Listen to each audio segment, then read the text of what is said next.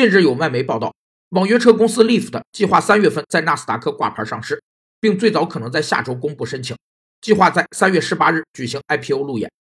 路演是国际上广泛采用的证券发行推广方式，是指证券发行商发行证券前，针对机构投资者的推介活动，是在投融资双方充分交流的条件下，促进股票成功发行的重要推介和宣传手段。路演的主要形式是举行推介会，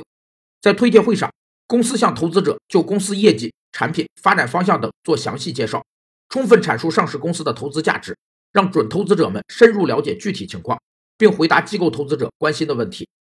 随着网络技术的发展，传统的路演也发展出了网上路演，并已成为上市公司展示自我的重要平台和推广股票的重要方式。